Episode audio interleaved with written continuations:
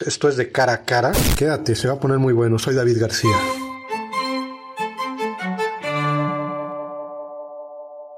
Erika, ¿cómo estás? Bienvenida. Muy contenta de estar aquí contigo, de verdad es un honor poder compartir este primer eh, primera vez que comparto este espacio contigo, así que espero que no, no sea la única y de verdad muy contenta de, de, compartir con todos los que nos van a estar viendo a través de las redes sociales. Bienvenida, bienvenida. Qué bueno tenerte por aquí. Gracias. Activista, una mujer activista. Cuéntanos cómo iniciaste en ese rollo. Sí, mira, eh, yo eh, primero, pues contarles un poquito de mí. Yo soy una mujer que nací en, la, en una comunidad que se llama Dos Aguadas, en la zona limítrofe con Campeche. Eh, es de esas em, cosas no tan raras, pero que muchas personas pues desearían tener este crecimiento que yo he tenido la oportunidad de tener eh, y que justo por eso eh, al venirme aquí a la ciudad empiezo a desarrollarme en mis actividades y dentro de ellas pues se me mueve no solamente por dónde nací, por dónde surjo, que es en dos aguadas, en mis raíces, eh, un sentimiento de poder hacer algo por mi entorno.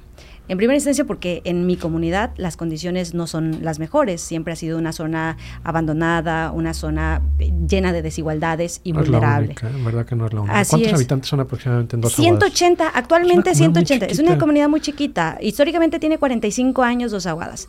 Y de ahí, bueno, es, lo que te digo, viene este sentimiento de, de querer hacer algo por mi comunidad, de generar condiciones de desigualdad.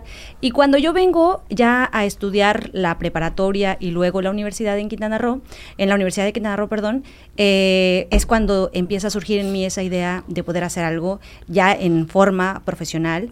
Eh, con el activismo. Llevo muchos años haciendo activismo, eh, me mueve el poder transformar el entorno de donde, en donde estoy y también de donde vengo. Nunca he olvidado eh, esto a lo que pertenezco, que es mis raíces en, Dos Aguadas, en la zona limítrofe, pero también eh, el poder hacer algo, sobre todo por específicamente las mujeres, donde yo me he enfocado en los últimos años, en la lucha y el movimiento eh, feminista, los derechos de las mujeres. Siempre he pensado que la única forma de construir sociedades igualitarias tiene que ver con generar condiciones de igualdad para todas y todos. Y esto es enfocándonos sobre todo a las condiciones de desigualdad en las que están las mujeres. ¿Fuiste líder estudiantil en la UCRO. Sí, sí, sí. Eh, cuando yo terminé la, antes de terminar la universidad, hubo un proceso electoral para elegir a la presidenta o presidente del Colegio de Estudiantes y tuvimos la oportunidad de competir en condiciones también de desigualdad, fíjate, porque además, eh, siempre lo he dicho, esta competencia marcó parte de mi vida de, estar en la política, de estar haciendo cosas en lo público y lo político, ¿no? Entonces, ahí sobre todo porque cuando participamos las condiciones eran adversas, no teníamos presupuesto, hacíamos con lo que podíamos y sobre todo porque los que conformábamos esta planilla éramos chavos que veníamos de comunidad. Entonces, todos nos juntamos los foráneos, nos decían así, los foráneos haciendo planilla, ¿no? Entonces nos juntamos y nos fortalecimos y hubo un crecimiento bien bonito de todos los chavos y chavas que participamos en ese proceso electoral. ¿Ya había antecedentes de alguna mujer que había liderado en este caso a, los estudiantes? Sí, sí, sí, ya había habido en algunos momentos, pero no muchas, eran aproximadamente como unas dos mujeres que ya habían hecho este, este proceso, pero... Eh, ese proceso en específico, cuando me contaron cómo se dio, eh, eh, fue histórico, porque además impulsamos la participación de los jóvenes estudiantes. En ese entonces había un proceso electoral de 400 votos, por ejemplo, que en los anteriores procesos eh, dentro de la universidad. Y esa, en esa ocasión logramos alcanzar más de 800 votos, fíjate. Entonces como que duplicamos. Y por eso eh, los jóvenes y también las autoridades eh, universitarias decían, no, bueno, fue un, un gran movimiento porque además como que se incentivó el querer participar, ¿no? Hago mucho énfasis en esto porque seamos honestos, ¿no? La, apertura hacia las mujeres en, hace algunos años, o sea, qué triste, ¿no? Que, podamos decir hace algunos años, ¿no? Cuando en otros estados ya ha sido muy abierto desde hace muchos años, o en otros países no se daba en, Quintana Roo, ¿no?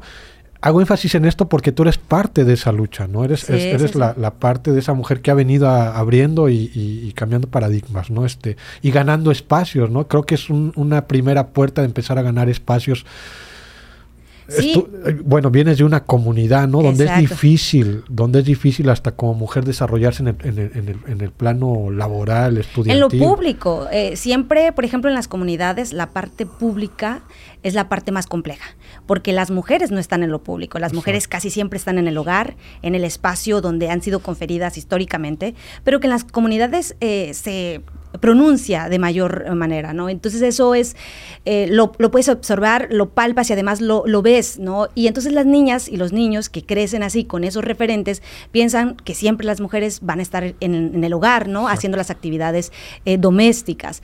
Pero creo que eh, específicamente en mi caso he tenido el ejemplo de mi madre, que ha sido una mujer luchadora, que además es una líder natural de ahí de, la comunidad de Dos Aguadas. Ella fue la primera alcalde de esa zona limítrofe, la primera mujer alcalde, la primera mujer alcalde, porque otra, otro tema también es que mi papá fue el primer alcalde de esa zona limítrofe. Ya, a, los, a los años mi mamá este, fue la, primera mujer eh, alcaldesa de la zona limítrofe, sí, y de verdad que justo por eso lo digo. Estoy yo cuando mi papá fue el primer alcalde, yo tenía como unos 10 años, como unos 10 años.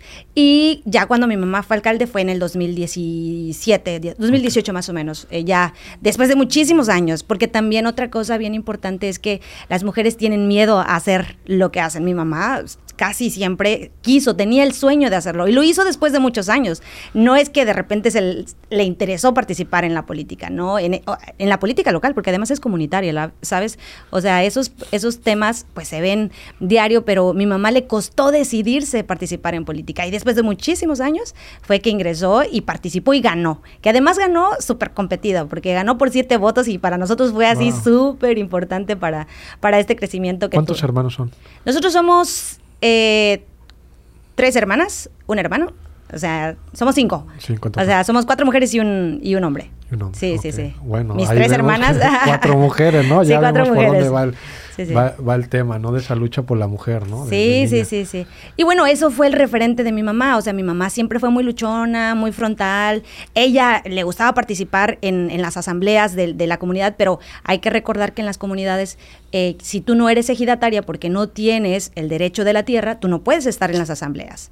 Entonces, mi mamá le, le gustaba estar, pero no podía porque justamente no era dueña de la tierra. Mi padre era el dueño de la tierra. Luego eh, pasó el tiempo y ella se convirtió en ejidataria en otra, en otra comunidad.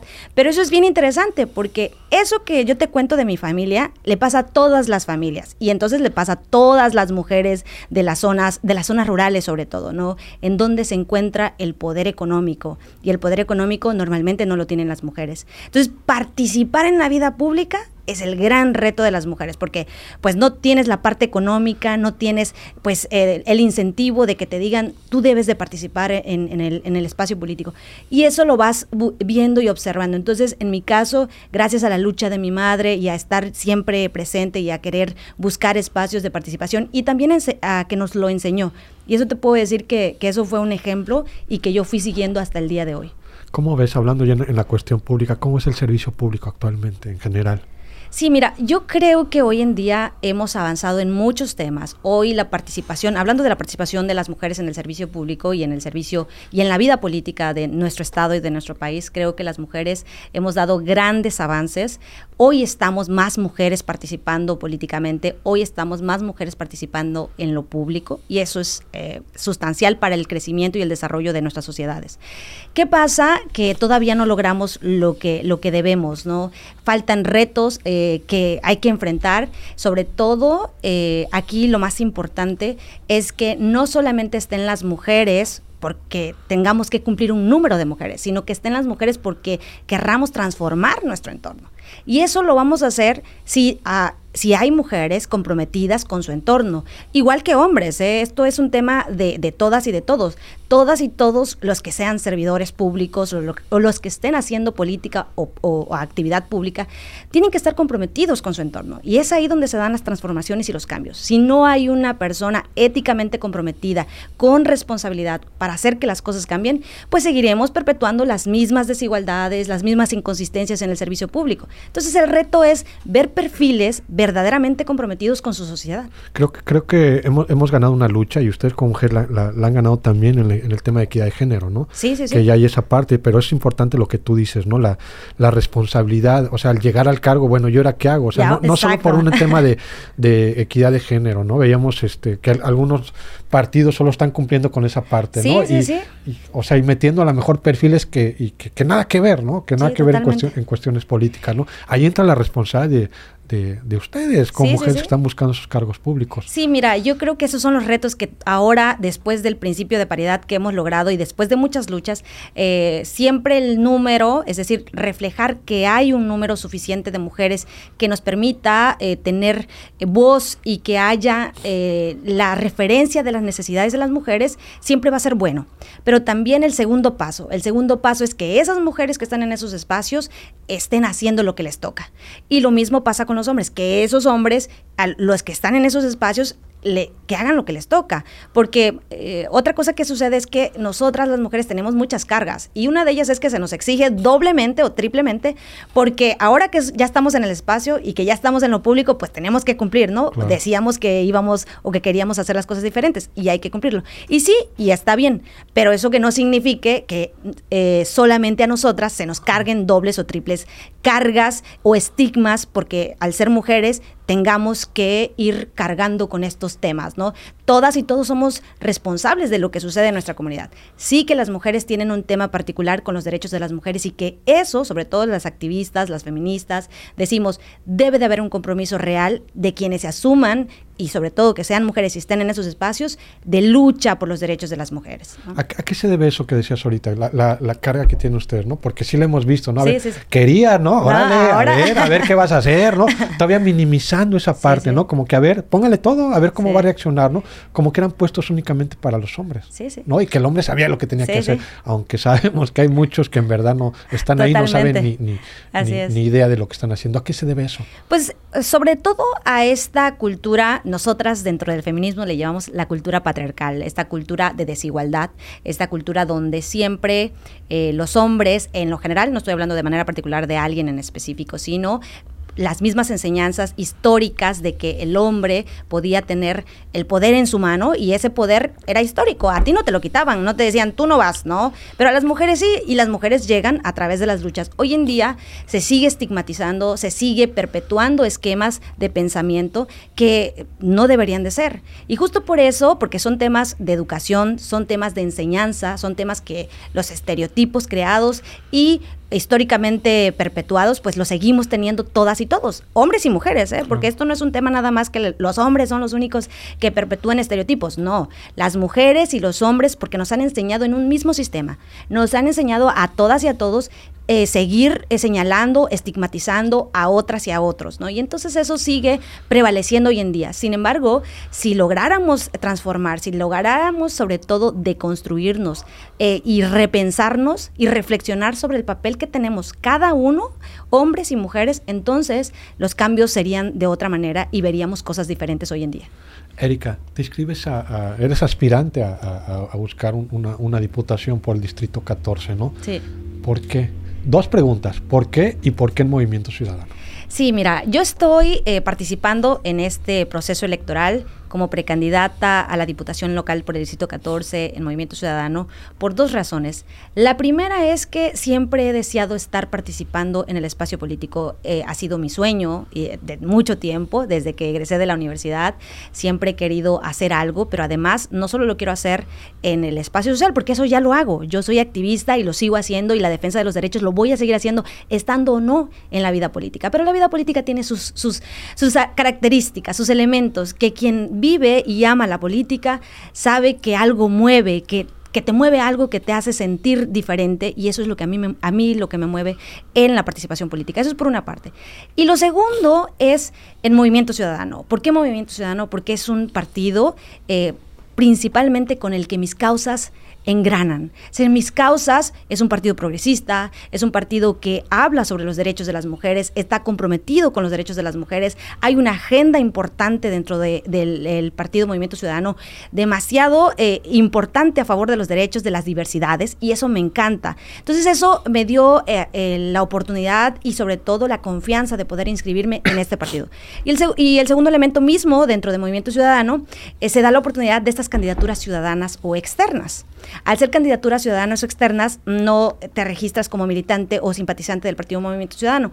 Y me parece bien interesante esta figura porque sobre todo quienes nos asumimos desde la ciudadanía eh, en la participación de la vida política, pues lo asumimos no por ser eh, parte de o formar parte de un partido, sino porque queremos hacer incidencia en lo político y el medio más importante hoy en día dentro del sistema político mexicano para participar en la vida política son los partidos políticos. Y me pareció que Movimiento Ciudadano tenía estas herramientas que me permiten a mí incidir en la vida política y sobre todo comprometido con estas agendas que a mí me mueven. O sea, aquí no hay dedazo, no hay, no hay compadrazgo con no, porque ya pasaste un filtro, ¿no? Ya, ya, pasé. A, a, qué se debió esto? O sea, ¿por qué muchos quedan fuera? ¿Por qué otros siguen? Explícanos. Especialmente porque eh, dentro de la Asamblea Electoral Nacional de Movimiento Ciudadano hay una serie de requisitos que te determinan. Esos requisitos tú los tuviste que cumplir. Muchos de los participantes que estuvieron en cada distrito no cumplieron con esos requisitos. Cualquier ciudadano, Cualquier se, ciudadano se podía registrar. Tú podías llevar tus los requisitos que te pedían este, en general, no eran como unos 20 requisitos, la verdad es que era una agenda bastante grande de requerimientos que te pedían ahí en este registro. Yo la verdad es que sí, lo, lo vi un poco complejo, pero me parece que tú podías cumplir. Si te ponías tres, tres que te hayan Por ejemplo, este la agenda, la agenda legislativa que ibas a tener, esa era un tema bien importante y a mí me pareció también sumamente importante. ¿Cómo vas a entrar a participar si no sabes cuál es tu agenda, eh, tu agenda que sobre todo la que vas a manejar en la vida legislativa, ¿no? Eso es por una parte. Otro otro requisito era tu agenda de, de precampaña, ¿no? Son elementos que teníamos tenías que este, establecer y otro elemento bien importante también era que tuvieras a un responsable solidario y eh, una persona que te iba a representar en el Instituto Nacional Electoral, pero son formatos que te daban ellos y que tú tenías que llenar dentro de algunos eh, de los requisitos. Y ahí también podías llevar tu INE, tu acta de nacimiento y otros elementos más que te pedían dentro de esos requisitos. Fíjate qué padre esto que estás mencionando. No, no, no vamos a hablar de otros partidos, ¿no? Aunque sabemos qué partidos fueron que te inscribías a través de una plataforma y muchos subieron, ya estoy inscrito y vámonos. y muchos no, no, han públicamente nunca han estado en un cargo, un cargo de administración pública ni nada, ¿no? Pero qué padre lo que nos estás contando, que en verdad yo lo desconocía, ¿no? Y creo que muchos desconocíamos cuál era el proceso, ¿no? O sea, no es solo porque quiero y porque soy ciudadano y porque lo merezco. a ver, tu agenda legislativa, si llegaras, ¿qué vas a hacer? ¿Cómo vas a trabajar? ¿Cómo vas a ayudar a tu sociedad, ¿no? Y hacia ahí voy en este momento. ¿Cómo está actualmente el trabajo legislativo? Porque tú eres quintanarruense, ¿no? vemos a diario cómo están las cosas aquí. ¿Cómo lo ves tú desde tu perspectiva? Mira, eh, las agendas eh, normativas de nuestro Estado son muy grandes y hay retos muy importantes. Los temas que más nos mueven, en mi caso, eh, como activista feminista, siempre han sido los derechos de las mujeres y eso tiene que ver con marcos normativos. Esa es una gran agenda que no está y que no ha estado históricamente en, el Congreso o en las legislaturas que han pasado en este Congreso del Estado. Yo creo que es un reto que habrá que asumir quienes en, su momento sean los eh, la siguiente legislatura, la decimoséptima legislatura, tendrá que asumir y eso es bien importante. Esta primera agenda tiene que ser con una agenda feminista, nosotros le llamamos así, le pueden llamar agenda de los derechos de las mujeres, esa es una agenda. Otra agenda que me parece bien importante, eh, que habría que analizar, eh, eso es bien importante señalarlo, que estos son agendas que las asumirá quien en ese entonces eh, tenga la oportunidad de ser eh, diputado o diputada, ¿no? Y sí lo digo porque no podemos hablar de propuestas en estos momentos, entonces son agendas eh, que se pueden construir con todas y todos y además no es una agenda de alguien en particular, sino una agenda de la sociedad. Y en este sentido señalo otra agenda que me parece que es el tema de la seguridad. La seguridad desde el marco normativo, no desde la acción del Ejecutivo, que también tiene su agenda, ¿no? Desde el marco normativo necesitamos temas que tienen, ver, eh, que tienen que ver con la penalidad de las penas, no, en este caso, valga la redundancia, las penas que se determinan en determinados delitos y que hoy siguen también sin tener eh, bastante, incidencia en el tema de la seguridad en nuestro, en nuestro Estado. Entonces la seguridad es otro tema que es importante atender. Y el otro tema que me parece que tiene que ver eh, con nuestro Estado, tiene que ver con la desigualdad. Si no atendemos la desigualdad social, que es muy extrema en un, en un estado tan turístico, donde en unas zonas ves muchísimo desarrollo y en otras zonas pues ves el, lo terrible, la vulnerabilidad en la que se encuentran. Entonces necesitamos hacer agendas normativas que incidan en esas condiciones y que además logren disminuir estas condiciones de desigualdad en las que nos encontramos. ¿Qué abarca el Distrito 14? ¿Qué es el que estarías buscando? Sí, miren, el Distrito 14 abarca dos zonas, especialmente es en, su gran mayoría urbano, es un distrito que tiene la mitad de la ciudad de Chetumal, y el otra, la otra parte son 10 comunidades que se encuentran muy, muy pegadas a, la ciudad, que tiene que ver con, si ustedes se van, a la última comunidad de este distrito es Ramonal. De ahí para acá viene eh, Palmar, eh, este, podemos subir a Ucum, eh, Carlos Amadrazo, perdón, Shulha, Guaypish, Subteniente López, Juan Sarabia, Butrón. Payo Obispo y nos Exacto. Si ustedes van a la colonia eh, Forjadores, Jardines, Lagunitas, Los Monos, eh, todas esas, Fobistes, todas las Fobistes, Fidel Velázquez, la colonia Solidaridad, donde está la, sección 307, que es la sección más importante, sobre todo en términos electorales, pues esa sección nos pertenece al Distrito 14. Entonces, eh, es un distrito no muy grande territorialmente, pero es un distrito distrito donde se concentra un gran número de población. Y esto es bien importante si eh, estamos hablando en términos electorales y estrategia electoral. Entonces ahí es importante que podamos incidir, ¿no? ¿Cómo organizarnos como sociedad en este caso? Y tú ahorita que estás viendo en este, en este tema, ya traes una pues una agenda ¿no? que, legislativa.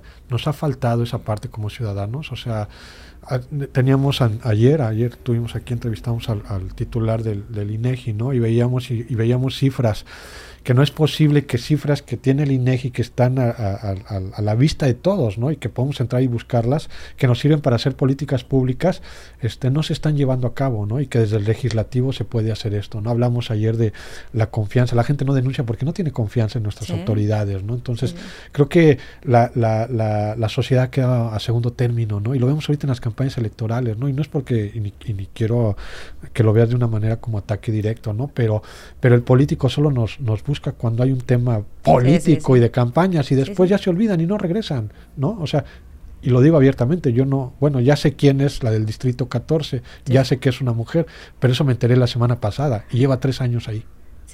¿Cómo organizar? Pues mira, yo creo que lo más importante es que eh, todas y todos participemos. Necesitamos también desde las instituciones, que desde las instituciones, perdón, se generen estrategias para que se incentive la participación ciudadana. Hay herramientas, de hecho tenemos una, eh, una ley de participación ciudadana en el estado de Quintana Roo y que tiene muchas herramientas o eh, estos sistemas de participación que no se utilizan, como el referéndum, como por ejemplo en el caso de en los ayuntamientos se tiene la silla ciudadana muchas formas o esquemas de participación, pero el ciudadano no las conoce, el ciudadano no, sabe cómo utilizarlas. Entonces, desde las instituciones se tiene que incentivar a hacer un acercamiento de estas herramientas a, las, a la ciudadanía, a los hombres y mujeres que conforman toda nuestra sociedad, que conforman el Estado de Quintana Roo, y eso no necesariamente es responsabilidad de la ciudadanía, esa es responsabilidad de las instituciones. Pero por otro lado, desde la ciudadanía es importante que las y los ciudadanos estemos atentos de lo que esté pasando, porque no podemos estar en un proceso electoral y solamente en el proceso electoral vamos y votamos. Eso es una parte de nuestra, nuestra, nuestra responsabilidad ciudadana. Pero la otra parte es qué hacemos con el tiempo que pasan quienes están en, en, el servicio público si no estamos observando, si no estamos atentos, si no estamos señalando. Es importante que la ciudadanía esté en la lucha activa. Yo siempre lo he dicho, un gran avance que hemos tenido las mujeres en nuestros derechos ha sido porque las mujeres hemos salido a la calle.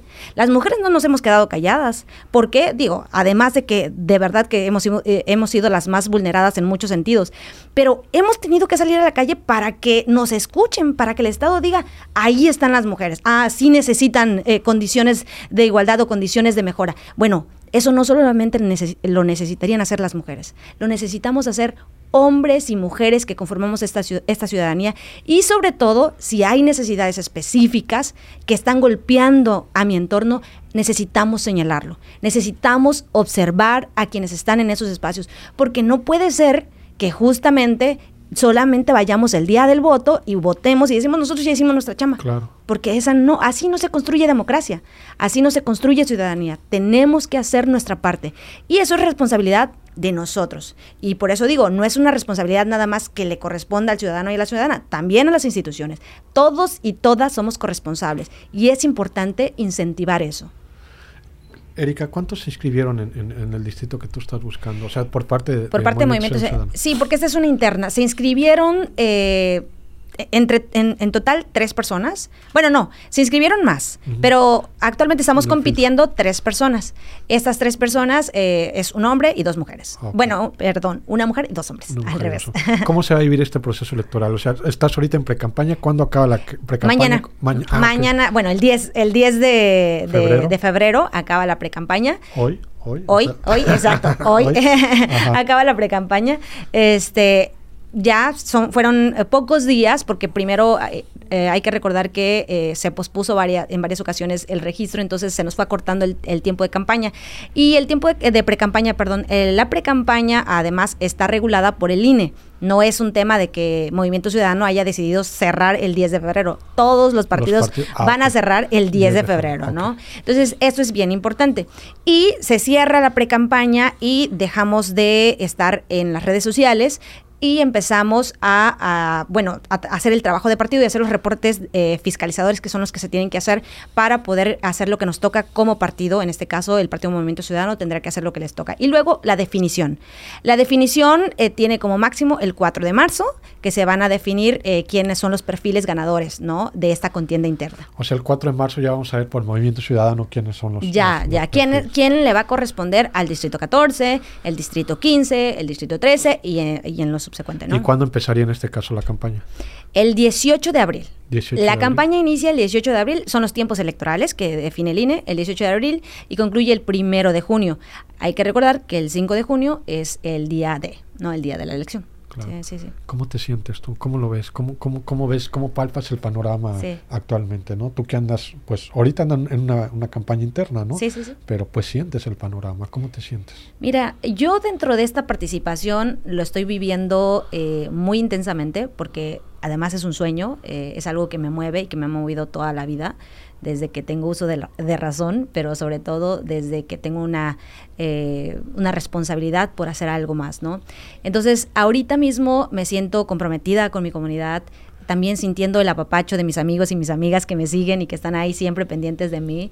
De verdad que a quienes les agradezco esta oportunidad de, poder caminar con ellos, muchos de ellos, muchas que desde hace años me han visto caminar en todos los espacios donde he andado, amigos de todo el país además, porque este, eh, les cuento un poquito, eh, yo hago incidencia en todo el país gracias a las redes de las que formo parte, ¿no? Formo parte, por ejemplo, del colectivo Quibernos, que es un colectivo a nivel nacional, que forma parte del Grupo Salinas, y es bien interesante porque ahí hay muchos liderazgos de todo el país y entonces eh, me llegan mensajes de mis amigos de Nuevo León, de mis amigos de Querétaro, y eso es bien padre, que te arropen, eh, sobre todo mis amigos de la generación en la que, en la que yo me encuentro, pero también de amigos eh, con los que he coincidido en esta tierra, ¿no? En mi tierra, y, y que hoy pues se sienten apapachados también y sienten que es la hora de esta nueva generación que quiere hacer las cosas diferentes. Y también ahí otra cosa que, quiero reflejar es de la gente de mi comunidad. La gente de mi comunidad que está orgullosa de que por primera vez una mujer de la comunidad de la zona limítrofe esté participando en un proceso electoral. Cabe, cabe, resaltar y que, que lo hizo, aunque no es, no es, no es tu distrito, ¿no? Sí, no es mi distrito, no es, mi distrito. Pero qué bueno que lo veas así Y, que, y que veas de dónde viene, ¿no? Porque a muchos se les olvida de dónde salen, ¿no? o sea, llegan y más llegan a, puestos políticos y, y, ya no quieren, no quieren regresar a veces ni a, ni, a, ni a sus lugares de origen. Qué bueno que tienes el apoyo de tu comunidad. Sí, sí, y la verdad es que estoy muy contenta porque yo lo decía, o sea, muy pocos jóvenes como yo tuvieron la oportunidad de poder hacer incidencia, de poder construir, de incluso tener una carrera universitaria. Muy, muy pocos jóvenes lo pudieron hacer. Y eso tiene que ver con las desigualdades. Entonces, soy una mujer privilegiada, con muchas condiciones. Eh, mi madre y mi padre hicieron el esfuerzo para poder darme todas las condiciones que hoy, hoy me tocan a mí, pero que eso no me nubla la razón, sino que me hace más fuerte y me hace comprender que tengo una enorme responsabilidad por construir por aquellos que no lo tienen, por aquellos que no han podido cruzar el charco o poder hacer algo por su comunidad. Y aquí estoy yo, y estoy eh, yo para hacer las cosas diferentes, para hacerlo de la mano de ellos y para que sepan que sus necesidades estarán reflejadas en todas mis acciones y que hay un compromiso no solamente de discurso, porque soy una mujer que eh, piensa que lo que dices tiene que tener algo de acción. si no hay acción, pues no, no tiene sentido lo que estás diciendo, ¿no? Entonces, eso me ha llevado hasta ahorita. Yo creo que lo he hecho muy bien desde la parte de activista, comprometida con mi comunidad, sin un pago, porque el activismo se hace de manera gratuita y con mucho amor por las y los demás. Entonces, esto lo hago de verdad con mucho amor por mi comunidad, por pensar que las cosas pueden ser diferentes. ¿Qué edad tienes, Erika? Tengo 36 años, acabo de cumplirlos. Eres, licenciada en Relaciones Internacionales, ¿no? Sí, soy licenciada en Relaciones Internacionales y soy, eh, tengo una maestría en Políticas Públicas ah, Comparadas y actualmente estoy estudiando la licenciatura en Derecho. Digo, tengo no, sé ¿eh? cuántos diplomados, pero eh, la verdad es que eh, siempre me ha gustado el tema de estar preparada. Bueno, es desde chiquita, mi, mi, mamá siempre decía que yo siempre, para no hacer las cosas del hogar, yo lo que hacía era, tengo mucha tarea, mamá, así que no puedo hacer nada. Y entonces eso era como la característica de, de Erika, ¿no? Y si me sacaba ocho, yo me ponía a llorar. Entonces creo que es algo que tengo hasta ahorita y, este, y tiene que ver con mi, mi forma de ver las cosas, ¿no? El estudio, la formación es importante me encanta y creo que es importante que los servidores públicos sean personas formadas, sean personas profesionalizadas. Si tenemos gente realmente con estas herramientas, podemos explotar de mejor manera las acciones que se hacen al interior del servicio público, ¿no? Las políticas públicas, pensarlas, repensarlas y no solamente estas ocurrencias que de repente ocurren en el servicio público. Pues Erika, te agradecemos mucho. Ella es Erika, Erika Cornelio, aspirante, aspirante al distrito 14, este todavía no es no es candidata. Así es. Por el por el Partido Movimiento Ciudadano, un partido nuevo, bueno, no nuevo, ¿no? Ya tiene años, pero pero que inició como convergencia, luego ahora como Movimiento Ciudadano. Pero que últimamente creo que a nivel nacional ha tenido ha tenido buenas figuras políticas, o sea, eh, yo en lo personal hay mucha gente en la Ciudad de México que veo que está actualmente ya en, Movimiento Ciudadano y es gente que yo he respetado cuando ha tenido cargos públicos, ¿no? Y eso habla muy bien del partido, ¿no? Hay muy buenas figuras, ahí está Marta Tagle, ahí está Patricia Mercado, son mujeres muy referentes, sobre todo también de la lucha feminista y que están ahí en este partido, ¿no? Hay muchos ejemplos. sí. Qué bueno que escogiste el movimiento ciudadano. Sí, me encanta y estoy comprometida con hacer las cosas de verdad con estos principios que rigen Movimiento Ciudadano. Aquí tuvimos a tu dirigente, igual le mandamos un saludo a Lidia, este, y creo que vas por la por la misma línea, ¿no? Sí, sí, sí, este, Te escucho a ti, escucho a Lidia y creo que también no mismo Somos la misma generación. pero sí, sí, saben y tienen claro lo que quieren, ¿no? Y es una lucha de de igualdades, de preparación de, espacios hacia la mujer y creo que lo están haciendo muy bien, ¿no? Y el resultado lo hemos visto, ¿no? Te hemos visto en las redes sociales, no eres, una mujer que, que, se activó ahorita en campañas, te hemos visto que es una lucha que has venido dando durante años y, y que se te ha reconocido, ¿no? Este, como sociedad te lo, te lo reconozco y yo como hombre, este, no personal te lo, te lo reconozco, ¿no? Esa lucha que has tenido de, de, buscar espacios para la mujer. Este, pues nada, muchas gracias de verdad a todas y todos por, por seguirnos a tu espacio. Eh, esta es una oportunidad de poder difundir las cosas que las mujeres hemos hecho y también los hombres, ¿no? Pero además eh, fue muy difícil en una época de la historia de México y del mundo que las mujeres, incluso en los espacios y medios de comunicación, tuviéramos, eh, tuviéramos espacio para hablar, valga la redundancia, ¿no? y ahora lo tenemos y gracias a hombres y mujeres comprometidos que hacen de esto más fácil y hacen posible la participación de las mujeres. Eso nos ayuda muchísimo, así que estoy muy agradecida de estar aquí. Aquí tienen las puertas abiertas. ¿Algo más que quieras agregar? No, bueno, nada, agradecerles a quienes nos van a estar viendo, a quienes nos están viendo también a través de las redes sociales, pues toda esta oportunidad de que nos escuchen, de que crean en este proyecto. Este es un proyecto nuevo totalmente, pero que también tiene mucha experiencia, que tiene mucho que dar para la comunidad y que vamos a hacerlo de la mano de todas y de todos. Es, es, importante aquí señalar, ¿no? Estás ahorita en una pre-campaña, ¿no? No es una campaña abierta, ¿no? Este, Así es. Sí, la verdad es que sí es una campaña dirigida sobre todo a militantes y simpatizantes del Partido Movimiento Ciudadano, así que sobre todo lo que hemos mencionado en esta entrevista ha sido dirigida hacia ellos y Esperamos verte ahí en el Congreso. Muchas gracias. Y que regreses, ¿eh? Así será. Porque luego van a disputar y ya no quieren regresar. No, tenemos ¿Eh? que regresar. Digo que eh, no solamente a los medios de comunicación, tenemos que regresar a, las calles, tenemos que regresar a las casas, tenemos... Eso es importante, ¿eh? eso es importante. De repente creo que eso es lo que se pierde dentro del sentido del servicio público. Fíjate que yo escuchaba, una ocasión una señora, ¿no? En redes sociales que decía, yo no, el diputado está diciendo en el Congreso que, él trae la voz de nosotros. Nunca regresó al, distrito a preguntarnos si queremos algo o no lo queremos, ¿no? A veces hasta el mismo diputado desconoce, desconoce las, necesidades que hay en su distrito, ¿no? Totalmente, totalmente. Y además es eso, ¿qué buscamos? Buscamos que las voces de todas y todos realmente estén ahí. No es que llevemos las voces nosotros y que nosotros hablemos por ellos. No, sus voces deben de estar ahí presentes, que ellos hablen por sus necesidades y tenemos que aperturar esos espacios.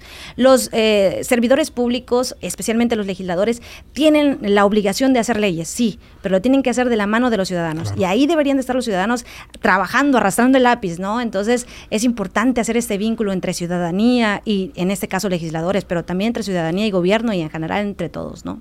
Para crear esa igualdad. Sí, así Te agradezco mucho, Erika. Muchas gracias, de verdad, a todas y todos. Hasta Esto es cara a cara. Agradezco a Israel Gómez Luna, nuestro productor. Dolmi, Eliazar, que están detrás de cámaras, Gianfari, Gabriel, a todos los que hacen posible que esto llegue hasta sus hogares, a sus redes sociales. Síganos a través de nuestras redes sociales, a través de nuestro canal de YouTube. No se pierdan el podcast en Spotify. Esto fue cara a cara. Buenas noches.